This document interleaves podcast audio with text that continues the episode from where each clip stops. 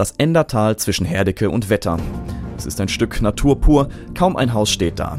Die Endertalstraße schlängelt sich eng durch den Wald. Schöne Wege, um mit dem Hund zu gehen, mit dem Mountainbike zu fahren oder zu wandern, findet man dort. Autofahrer nutzen die Strecke gern als Abkürzung zwischen den beiden Städten Herdecke und Wetter. Wer dorthin fährt, denkt aber auch recht schnell, im Dunkeln will ich hier nicht liegen bleiben. Im Jahr 1994 wird das Endertal tatsächlich zu einer Krimikulisse. Hier endet ein Eifersuchtsdrama, das eine Frau mit ihrem Leben bezahlen wird. Der Fall Irene, eine wahre Geschichte aus den 90ern, erzählt von Radio Ennepe Ruhr und der Westfalenpost. April 1994. Ungarn will der EU beitreten. Der Kaufhauserpresser Dagobert wird gefasst. Im Radio läuft Bruce Springsteen. Die Ballade Streets of Philadelphia ist der Nummer 1 Hit in Deutschland. Das ist die Zeit, in der das Schicksal von Irene W. seinen Lauf nimmt. Spaziergänger gehen an einem Donnerstag durch das Endertal. Es ist kurz nach zwölf, vielleicht bald Zeit für ein Mittagessen, vielleicht. Appetit wird niemand mehr haben. Denn auf ihrem Weg durch die Natur machen die Spaziergänger eine Entdeckung. Sie sehen, dass da jemand im Wald auf dem Boden liegt. Es ist eine Frau, Blut überströmt. Aber sie lebt. Das war mein früherer Freund, sagt sie. Sie sagt es mit letzter Kraft. Rettungskräfte kommen, bringen die Verletzte ins Herdecker Krankenhaus. Die Ärzte können ihr Leben nicht mehr retten. Es ist zu spät. Wenige Stunden nachdem Spaziergänger sie gefunden haben, stirbt die Frau in der Klinik. Nun ist die Polizei am Zug. Norbert Geider ist erster Hauptkommissar. Er arbeitet für die Hagener Mordkommission und schaut sich den Tatort an. Schon am Anfang des Waldweges sieht er erste Blutspuren.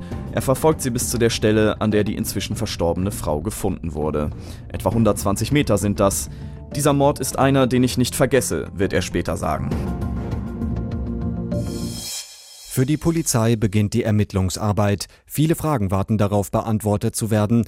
Das ist nicht leicht. Es ist nicht einmal klar, ob der Ort, an dem die Frau gefunden wurde, auch der Tatort ist. Hat sie der Täter dorthin geschleppt? Vielleicht. Konnte sie noch laufen und ist genau dort an dieser Stelle entkräftet zu Boden gefallen? Vielleicht. Und wer ist diese Frau überhaupt? Papiere, einen Ausweis, Führerschein oder ähnliches hatte das Opfer nicht bei sich. Die Mordkommission weiß, dass die Frau wohl von ihrem Ex-Freund so zugerichtet worden ist. Das hatte sie den Spaziergänger mit letzter Kraft ja gesagt. Aber der Ex von wem? Die Identität des Opfers ist unklar. Vermisstenanzeigen liegen auch nicht vor. In Wetter und Herdecke fragt die Polizei herum, ob jemand etwas beobachtet hat oder jemand vermisst wird. Das alles bringt nichts. Also gehen die Ermittler einen ungewöhnlichen Schritt. Sie veröffentlichen ein Bild der Toten in der Westfalenpost. Ein Foto für die Zeitung. Das ist eine schwierige Angelegenheit, denn die Frau ist vor allem am Kopf schwer verletzt worden. Ein schöner Anblick kann das nicht sein. Am Ende erscheint trotzdem ein Schwarz-Weiß-Foto. Der Kopf mit Tüchern umhüllt, die Augen geschlossen. An Mund und Wange sind leichte Verletzungen zu sehen. Ihre acht Zentimeter langen Haare waren so stark mit Blut getränkt, dass die Haarfarbe nicht eindeutig zu erkennen ist. So steht es am Tag nach der Tat in der WP. Und natürlich steht da die eine wichtige Frage. Wer kennt diese Frau? Die Antwort lässt nicht lange auf sich warten. Ein Mann meldet sich bei der Polizei. Er macht sich Sorgen um seine Tante Irene W. aus Hagen-Vorhalle. Treffer. Die schwer verletzte Frau, die im Herdecker Krankenhaus starb, ist Irene W. Fast zeitgleich bekommt die Polizei auch einen Hinweis auf den Täter. Er ist wohl in die Niederlande geflüchtet. Es ist ein gewisser Günther R. In Deutschland hat er einen Abschiedsbrief hinterlassen.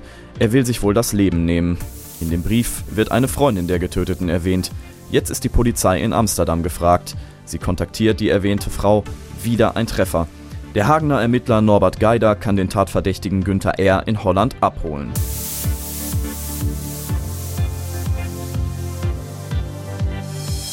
Einige Monate später steht der Verdächtige vor Gericht. Noch im Dezember 1994 wird Günther R. der Prozess gemacht.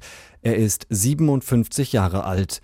Das Urteil, das im Namen des Volkes ergeht, neun Jahre Haft, verminderte Schuldfähigkeit, wegen seines Geisteszustands, sagen Gutachter.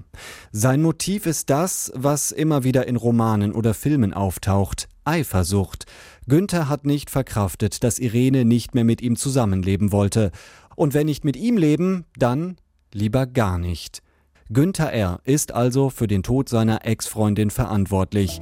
Die letzten Worte, die sie im Wald mit letzter Kraft gesagt hat, diese Worte, die sie den Spaziergängern, die sie gefunden hatten, noch mitgegeben hat, diese Worte sind wahr.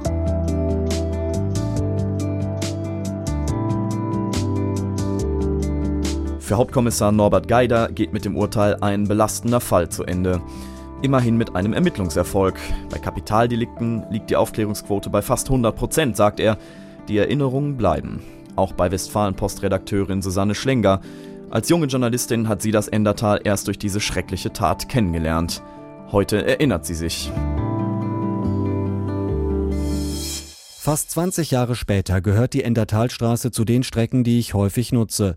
Und jedes Mal, wenn ich durch die engen Kurven an der Sägemühle fahre, einem einsamen Haus mitten im Wald, ist dieses Bild im Kopf.